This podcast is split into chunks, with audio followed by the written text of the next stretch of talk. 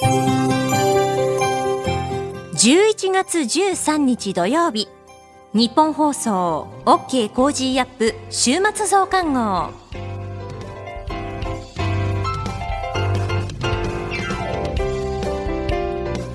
ニッポン放送アナウンサーの新行市佳です。OK コージーアップ週末増刊号。今週の放送でセレクトした聞きどころ番組へ寄せられたメッセージ今後のニュースの予定などを紹介していくプログラムです。毎週土曜日の午後に更新しています。まずは今週の聞きどころそしてこれからのニュースの予定についてさらにトレーダーで株ブロガーのひなさんから今週の株式市場のまとめと来週の見通しについて。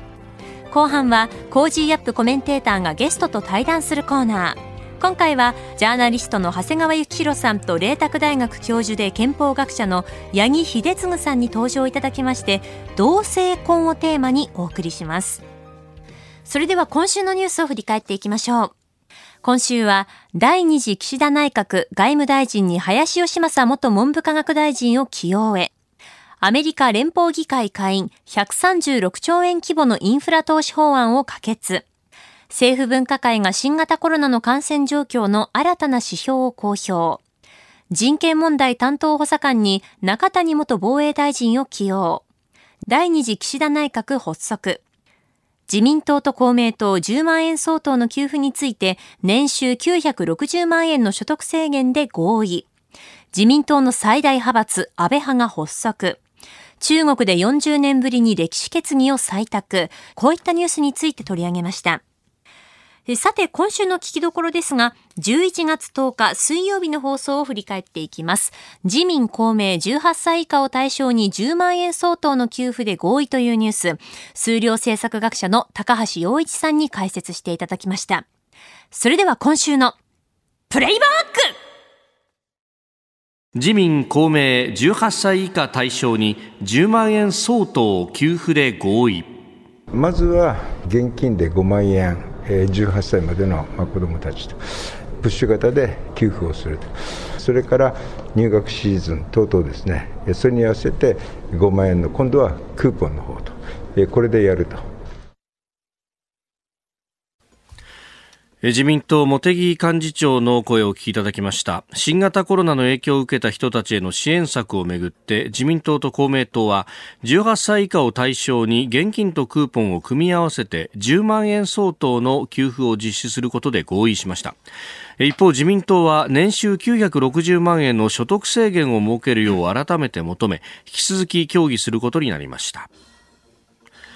えー、両党幹事長会談2回目の協議というところでありましたが、うん、18歳以下10万円給付。これもう番組にも、まあ、日本放送では特に朝6時から番組やってますんで、えー、いろいろいただいております。うん、えー10万円給付って、あのー、子供のありなしで給付のありなしが決まるのは公平じゃないじゃないかと、宇都宮市サックス親父さん、うん、えー、有効期限付きの何でも使えるクーポンとか減税とかいろいろやり方あると思うんですけれども、と、こういうようなご意見もいただいておりますが、高橋さんどうご覧になりますか、この手の話って、はい、まあ、本当に困った人っていうのが定義がないから、あまあ、あな、なんとでも議論できるんですよ。だからこれはね、はっきり言って、テレビのコメンテーターにはすごく楽なんですよね。テレビのコメンテーターに楽だってはっきり言って、あの、困った人なんて定義がないから人それぞれじゃないですか。で、みんなそれぞれの話できるでしょ？でこ、この手の話って実は、あの、価値判断に依存するから、決めるのすごく大変なんですよ。まあ、それぞれの主観ですよね。だからもうそれに依存するって話をね、あの、みんなが正々堂々としてるから、もう収集つかないんですけどね。こういう話って、あの、仕事すごくできる人はあんまりやっちゃいけないんです。だって収集つかないから。いくら、いくら議論したってもう尽きないでしょ。はい。だからこういう時には、あの、もう、そういう線引きっていうのをやらないで、ポンってやって、それで後で、今あるルールに基づく、あの、徴収、今あるルールに基づいて、まあ、あの、差をね、調整するっていうのが一番簡単なんです。だからそうするとね、あの、普通に全員に配って、はい、全国に配って、最後、確定申告で、あの、税金で調整するって一番簡単なんです。で、議論ないでしょ？はっきり言えばこういう話だと。議論がしようがないでしょ、ね、今ある話をでやるわけだから。はい。だからこういうふうにし、それは仕事できる人じゃないいな、こういうやり方をするのは。私だからもう問題設定だけでね、はい、あもう仕事ができない人が仕事、仕事ができない人だなって感じがする。うん。いくらでも、ああでもない、こうでもないっていうこと議論ってのは、それはテレビのね、はい、あのね、ワイドショーには向いてるんですよ。時間にいくらでも使えるから。でも仕事じゃないわね。仕事じゃない。まあ実際にこう、ものを動かすっていうところでは。そうだ、ああでもない、こうでもないって言ってるんじゃないからね。こんなことしてたら、あれですよね。あの、まあ、あと10日ぐらい、あ1週間ぐらいしたら対策で出てくるんでしょ、はい、その後補正予算作って来月でしょ、えー、来月国会やって、あの、終わって、一応承認されて、それでね、実際の給付っていうのはね、3月までにできれば御の字になりますね。おお、そんなに遅れますか？だってそうでしょ？まあ確かに。来月ね、国会決まってから、ええ、これで、あれでしょ、年末年始があるから、実務そんなすぐスススってできないですよ。そっか。あの、似て確認しておくと、今日国会召集されるんですが、はい、これは特別国会で、うん、まあ、主犯指名等々を行うだけ、うんはい、えー、まあ、おそらく3日で閉じるというふうに言われております。これ全部通しちゃいいのになと思ったけどね。ここからそのまんま臨時国会に変えて、う。んうん、で、えー、じゃあ、その後どうなるかっていうと、臨時国会は今のところ言われてるのは12月の頭ぐらい、3日おは6日召集かと言われてるだからそれは、あの、月内にまでに補正予算作るって話でしょ。補正予算まだできてないのってレベルですけどね、こんなのもっともっと早くやんなきゃだめですよね。それで、それと12月の頭ぐらいから国会開いて、はい、まあ2週間ぐらいは審議しますよ。まあそうですね、衆参両院でまあ1週間。しょうがないよね。衆議院1週間、参議院1週間って相場になっちゃいますよね。そうすると、12月の中下旬でしょ？そうですね。すぐもう新年になっちゃうじゃないですか。確かに、もう年末年始で ほとんど役所休ってないから。やめないよね。うん、で、そうすると、まあ大体ね、あの予算が上がってから、まあ実際に執行されるまで1か月ぐらいタイムラグがあると言われてます1ヶ月できれば同じですけどね。ちょっと前の間、去年のね、定額給付金の時もっとかかったでしょ？確かにそうですね。うん、だからこれは、あの、月内に実際に給付ができればね、同じってレベルでの、あの、スケジュールですね。うん。そうすると聞くと嫌になっちゃうでしょ？いや、それでだからね、なんか月内にっていうと、手元に月内に来るのかと思と思うでしょ？月内に決めるって話、うん、あ、月内に予算出すってレベルだと思いますよ。月内に補正予算が出てきて、うん、それがただただ、あの、閣議決定されるだけってことですか？そうでしょ？今このスケジュールから考えて、うん、あと1週間ぐらいして対策だから、補正予算その後から出てくるから、それで、まあ、しょうがないでしょ、うん、だからすごく遅いんですよ。あと、遅くて、あの、はい、去年のように、あの、一回申請、地方自治体に市側から郵送されてきて、はい、紙が、それを地方自治体に返して、それ振り込めるってパターンだから、すごく遅いですね。確かに、あのね、一律10万円の定額給付金の時も、うん、まず紙が来ない。で、紙が来てそれに書いて出す。で、そこから振り込まれるまで時間かかる。あの時のデータって残ってないんですか？残ってても、あの、今回新しいから、はい、あの、基準日が違うでしょ、えー、全部またやり直すってことですよね。あだから私言ってたでしょ？記名式の政府小切手って。あの当時言ってましたね。でしょ、はい、それは、あの、名前を書いて送るだけだから、はい、あの、なんか投票所の入場券と一緒なんですよ。えー、あの、総選挙の時に入場券来たじゃないですか。あれと全く同じ、あれは政府小切手にしてするだけなんですよ。中身を政府小切手に変えて。これで、郵送の仕方はね、アベノマスクと全く一緒なんですよ。ああ、なるほど。で、で他のところに誤送されたって、別に本人以外使えないから、はい、本人以外がそれ持ってても、銀行に行ってても、本人確認で恥かいてお金もらえませんからね。そうすると、これは送るだけで OK で、あと送ってもらって、それを銀行に持っていけば換金できるでしょ。うそれのが簡単なんですけどね。こういうことは多分しないですよね、この内閣では。仕事しようという気がないと思うけど。それどころか5万円まず出すけれども、その後、まあさらにクーポンでっていう。本当に時代錯誤だね、クーポンなんてね。成功切手で最初からやるのが一番簡単ですけどね。うん。えー、来年春頃にっていうふうに、この記事でも書いてありますね、クーポンに関しては。春以降じゃないの？それからやるから、もっとかかるんじゃないの？かなって思いますよ。でもあんまり後ろにずれ込むと参議院選挙でまた事務煩雑になりますね。自治体的にはね。参議院選挙に取ってあるんじゃないの？この後にするっていうのは。なるほど。今からくだらないんですよ。補正の話で。くだレベル的にはね、うん、もう小出し小出しでね、あの、経験ちょっといいっていうのもうね、あの、口実とししながらね、はい、まあ、こういう方やって、いう方もう官僚のやるような、本当のく、もうなんか見、見えすいた手順ですね、正直言うと。なるほど。うんさて、この後はこれからの1週間のニュースの予定。後半は今週の株式市場のまとめと来週の見通しについてお届けします。どうぞ最後までお付き合いください。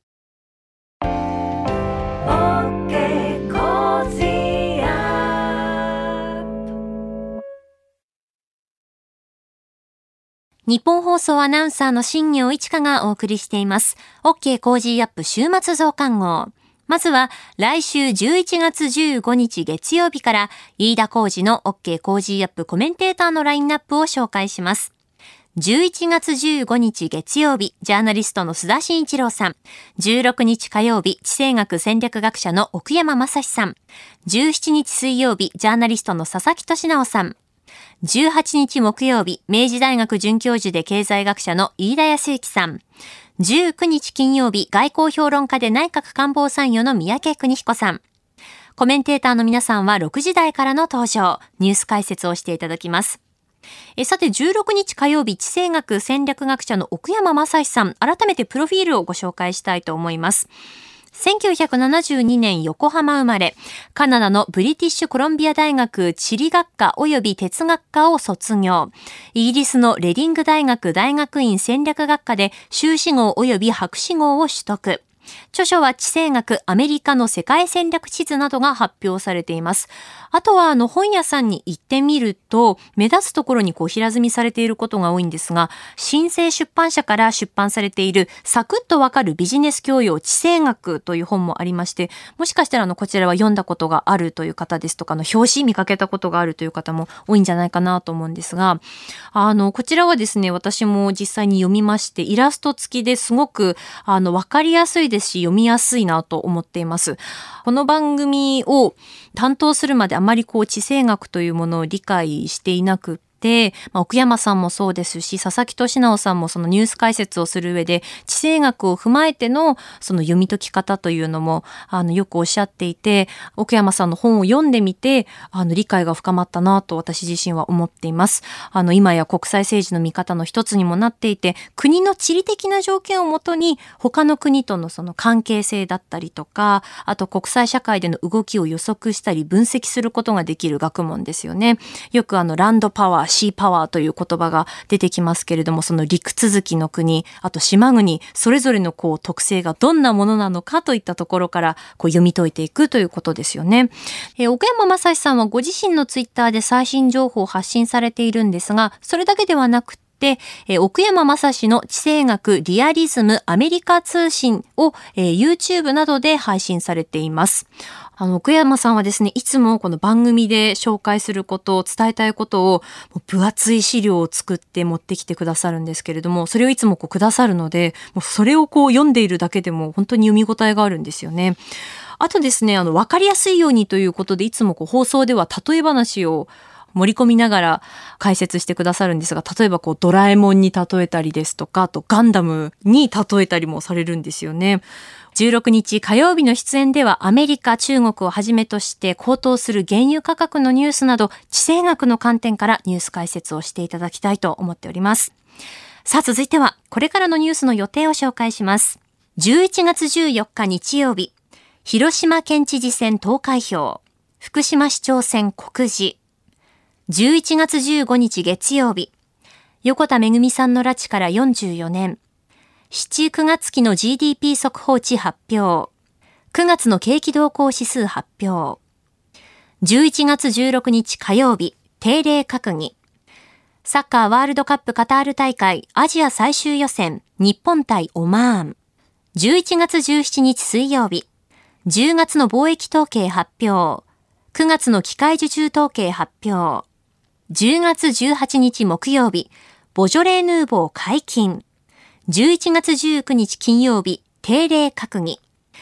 この後はトレーダーで株ブロガーのひなさん登場です。今週の株式市場のまとめと来週の見通しについて。さらに後半はコメンテーターがゲストと対談するコーナー。今回はジャーナリストの長谷川幸洋さんと麗澤大学教授で憲法学者の八木秀次さんの対談の模様をお届けします。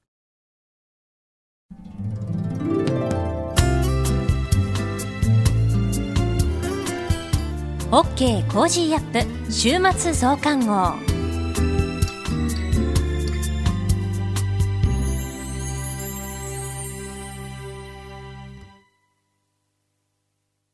モラロジー研究所は名称をモラロジー道徳教育財団に変更しました。日本人の国民性、勤勉、正直、親切、そして約束を守る、これらは道徳によって支えられてきたとも言えるでしょう。今、この混迷の時代に道徳が必要とされています。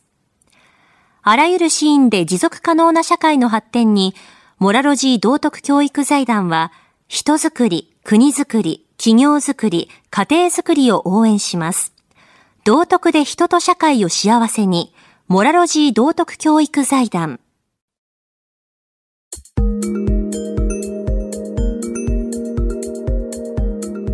OK コージーアップ週末増刊号。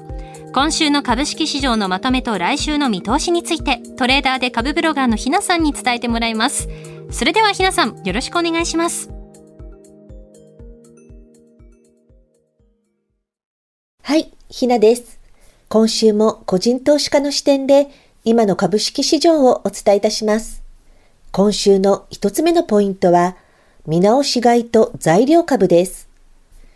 週初めの東京市場は続落の動きとなっていましたが、金曜日の日経平均は5営業ぶりに反発しました。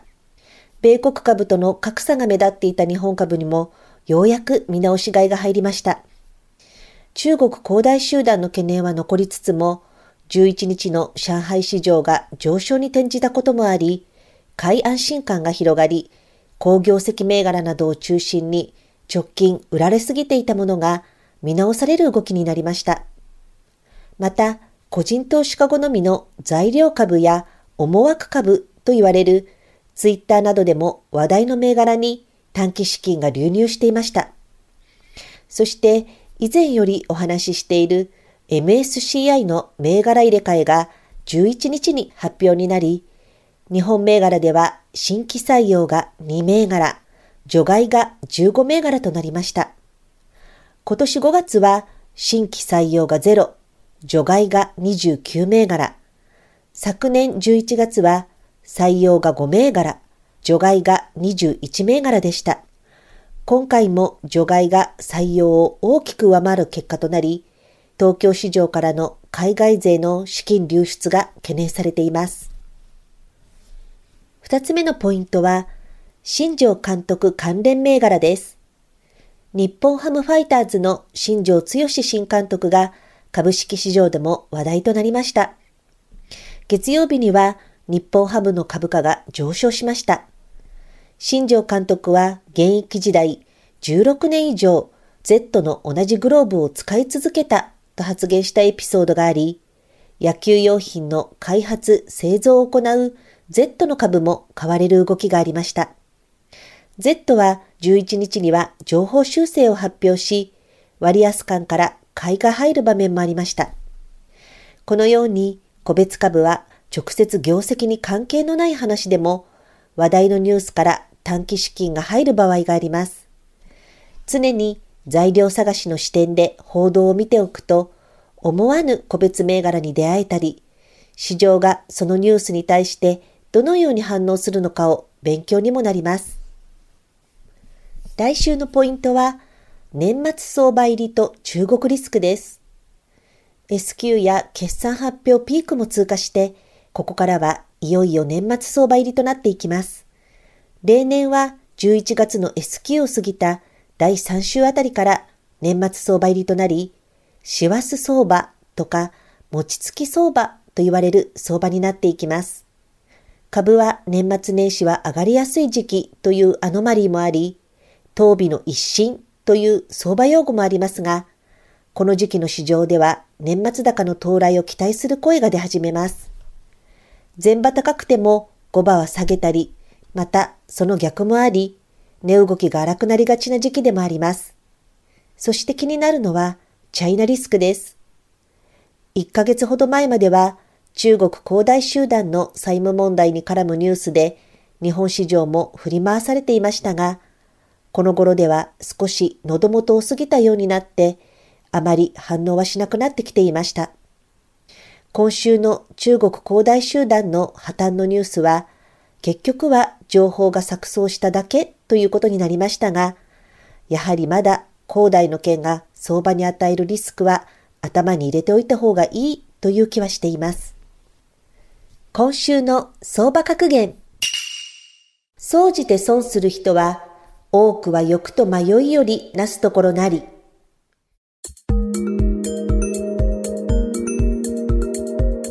相場で損失を出す人の多くは、欲と迷いが原因という格言です。1円でも安く買って、1円でも高く売ろうという気持ちが、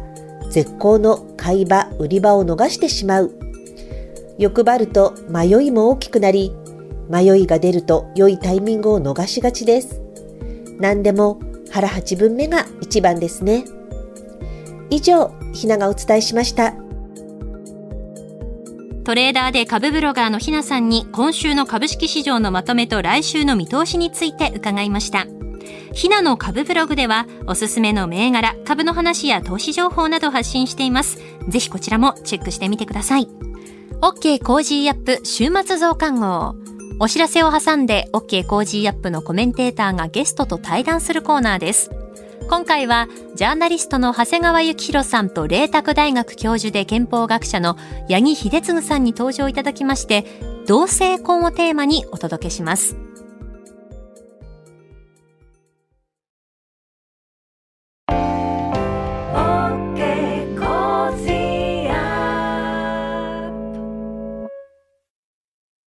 モラロジー研究所は名称をモラロジー道徳教育財団に変更しました。日本人の国民性、勤勉、正直、親切、そして約束を守る。これらは道徳によって支えられてきたとも言えるでしょう。今、この混迷の時代に道徳が必要とされています。あらゆるシーンで持続可能な社会の発展に、モラロジー道徳教育財団は、人づくり、国づくり、企業づくり、家庭づくりを応援します。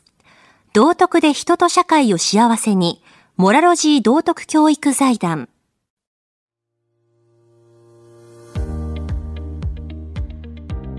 ジャーナリストの長谷川幸宏です。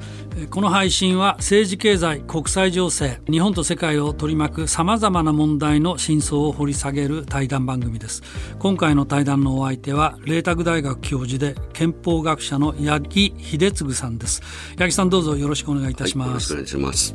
ます。今回の八木さんとの対談では家族法制をテーマにお話を伺っておりますけれど今回の配信はその中でも同性婚同じ性の婚、うん、婚姻これについて伺っていきたいと思います。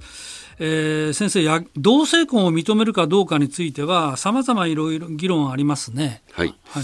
まあ、これもですねメディアの論調を見てると、はい、同性婚は認めるべきだと。うんこういう方向なんですね。はい、私は同性婚を認めるべきではないという立場なんですけども、うんはい、そういった意見がほほとんど一般には耳に入らない。はいええ、私はあの実は先のあの選挙である政党が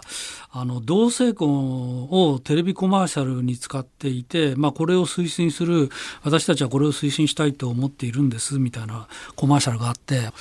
お、まあ、これがどういう問題があるのかっていうことについては確かによく議論されていないようです。ね、根本的には、はい、あのいいわゆる LGBT レズビアン、ゲイ、はい、バイセクシャル、はい、トランスジェンダー、はいまあ、Q、クイアとかクエスチョンとかですね、えー、インターセックスって愛とか、うん。はい、まあいろいろこう言われてますが、はい、性的少数者ですね。はいはい。どうもですね、この、うん、えー、LGBT 問題というのがタブー視されていて、うん、LGBT の、えー、当事者及び活動をですね、うん、支援している人たちの意見だけが、うん、えー、突出して、えー、表に出てきてですね、それに対してこういう問題があって難しいんじゃないかと、うん、まあ、そこらはこう全然こう出てこないわけですね。はい。はい、だからこれ LGBT 問題の、まあ、一つのですね、はい、えー、また問題として、うん、えー、この、えー、同性婚の問題が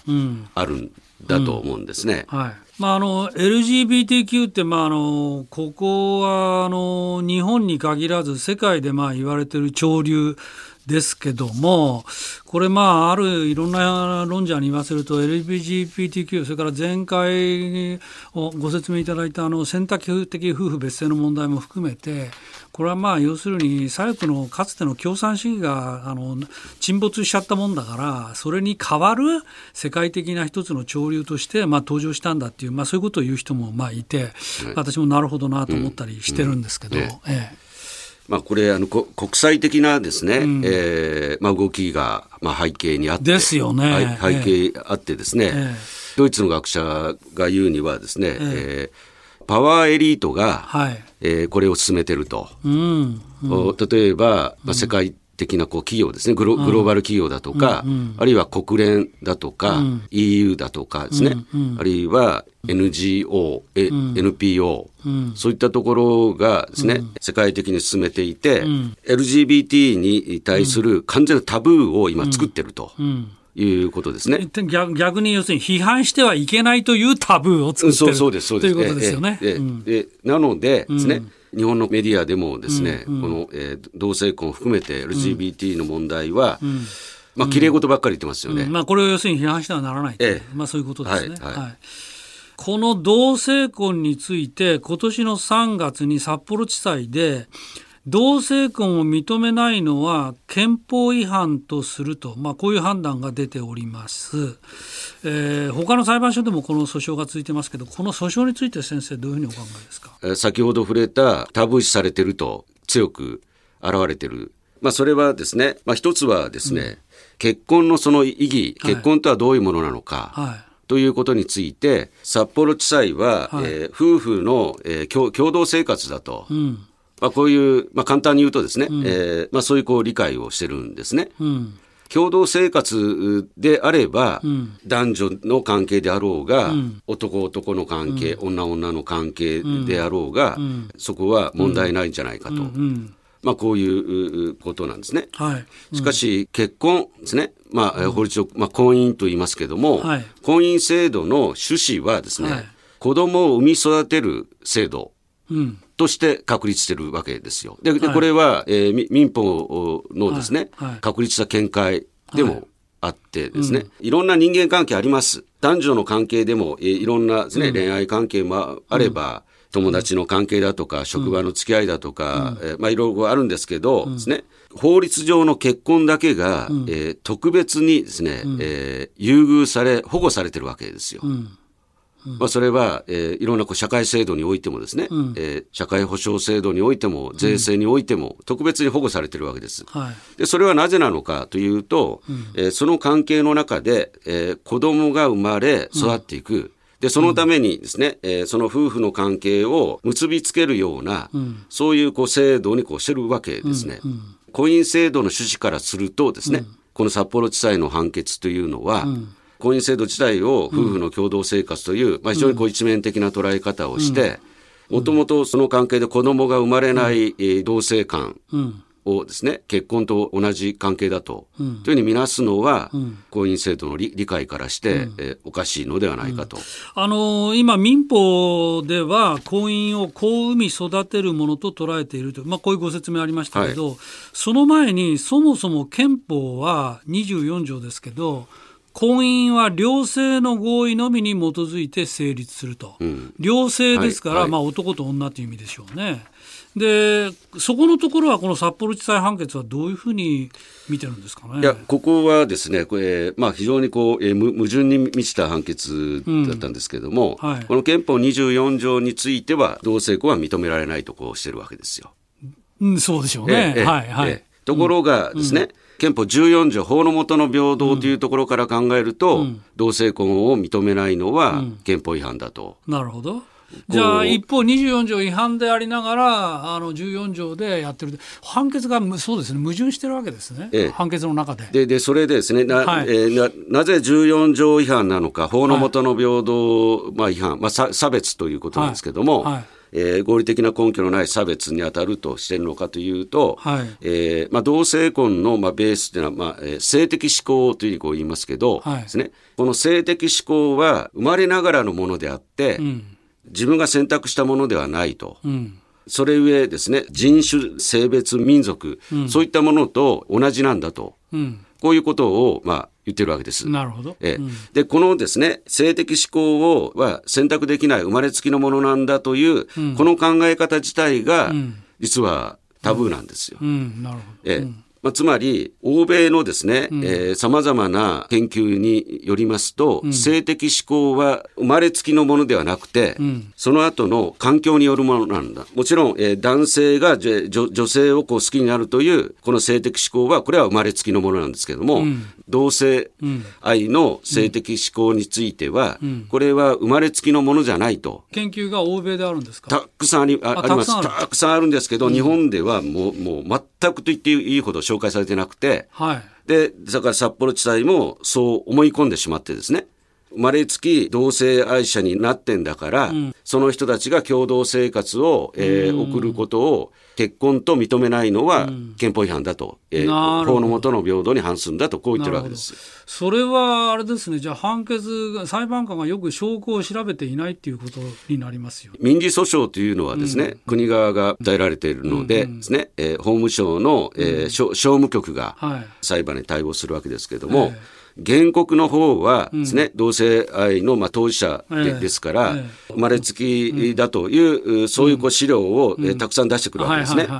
で、一方ですね、えー、国側は、そういう、えー、に反する資料があるということを知らないわけですよ。あ、そうなんですか。日本にほとんどそういうものがないし、紹介もされないので、なるほど。えでそうすると、裁判所はですね、うん、両方から出てきた、うん、えー、証拠を、うん、えー、見て、客観的に、まあ、中立にですね、判断するということになってくると、まあ、今言ったような。なるほど、ええ。その辺があれですか、あの先生が一番その札幌地裁判決に対して、違和感を感じられている部分。いやですからそういうですね性的思考は生まれつきだと部分が裁判の、まあ、今回の判決のベ,、ースになっていて、うん、でそれがですね、えー、他の、えー、裁判所での裁判にも使われる可能性があるわけですね。なるほど、えー、そういう認識が日本にはこうないわけですから。はい、なるほど。えー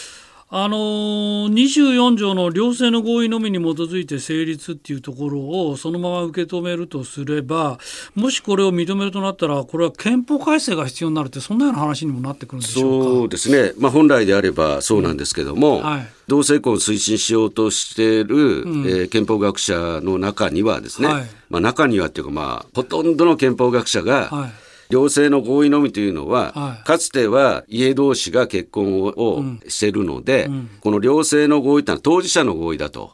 こうこう読むべきだと。はいはいはい、という、えー、解釈をしようとしてるわけですよ。なるほど。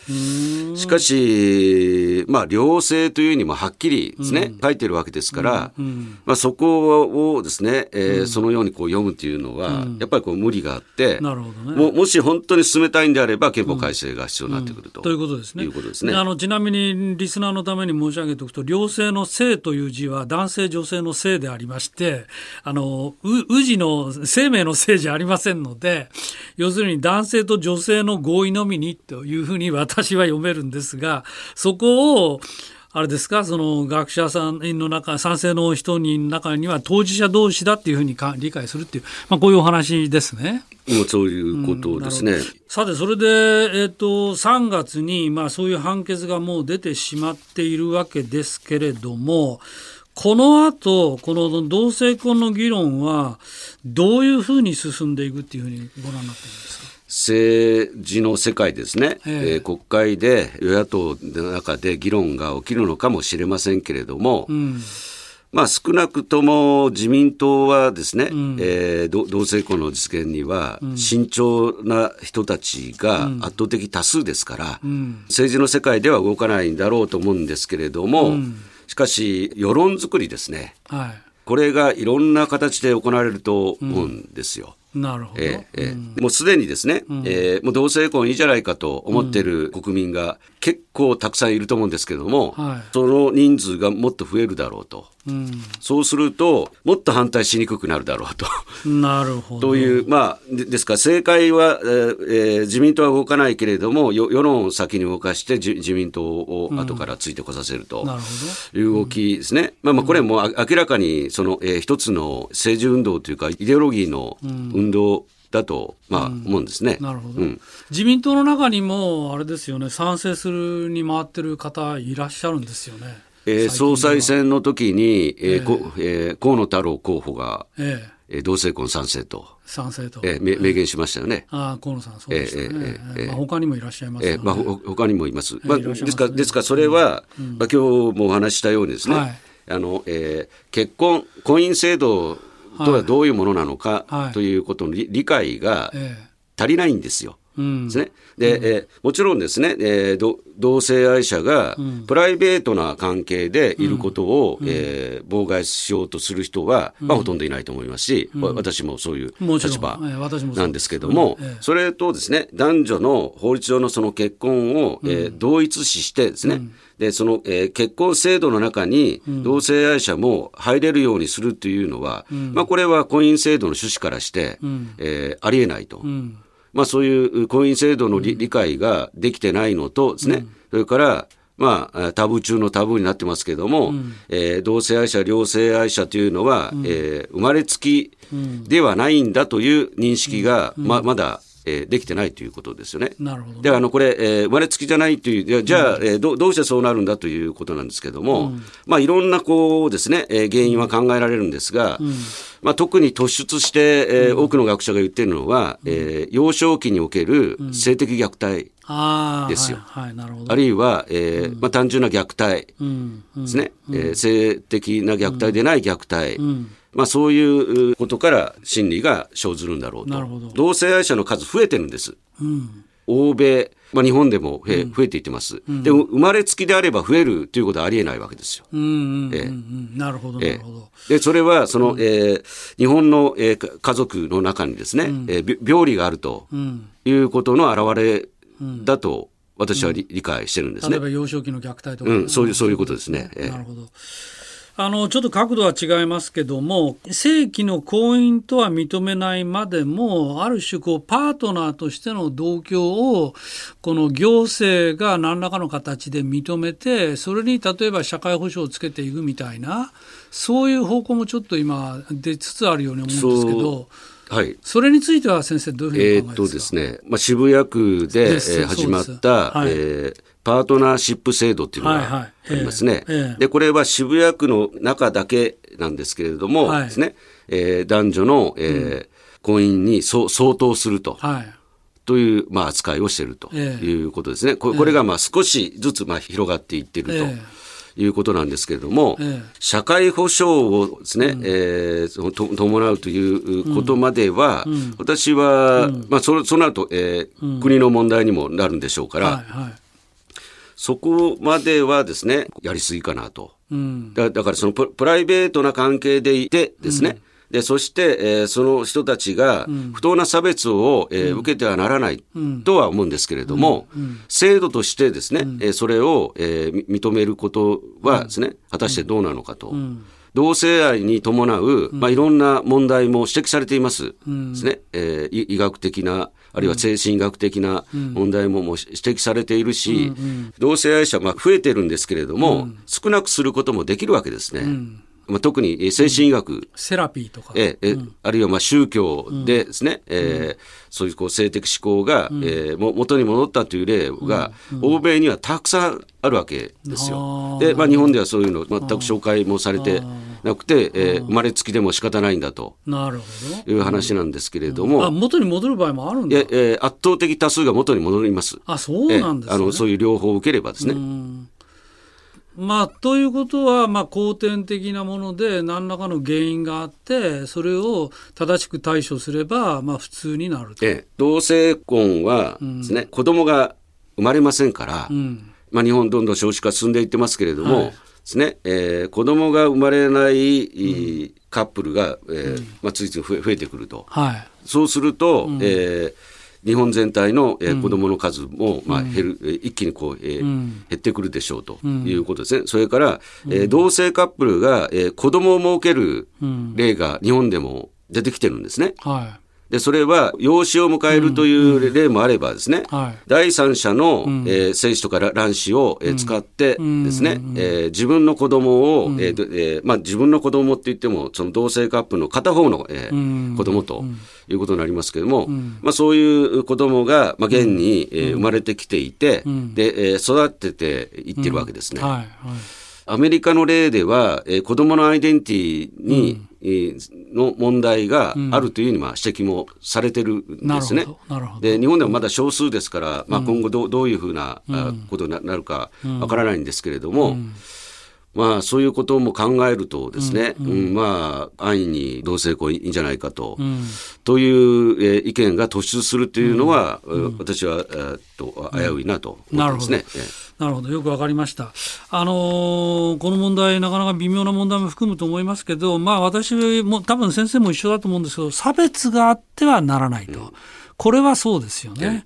ただし、社会制度として、まあ、婚姻を正規なものとして認めるかどうかは、まあ、これまた別の問題であるということと、はい、それから、まあ、各国のいろんなそういう、これまでの研究ですね。これについてももっともっと紹介されて、議論を深めていくべきだな、というふうに思いました。えー、今日は、えー、同性婚について、えー、憲法学者の八木秀次先生にお話をお伺いしました。今日は先生どうもありがとうございました。ありがとうございました。あなたと一緒に作るニュース番組ニッポン放送。OK Cozy up。平日月曜日から金曜日朝6時から8時までの生放送でお届けしています。ぜひ FM 放送 AM 放送はもちろんですが radiko や radiko のタイムフリーでもお楽しみください。OK コージーアップ週末増刊号。ここまでのお相手はニッポン放送アナウンサーの新行市佳でした。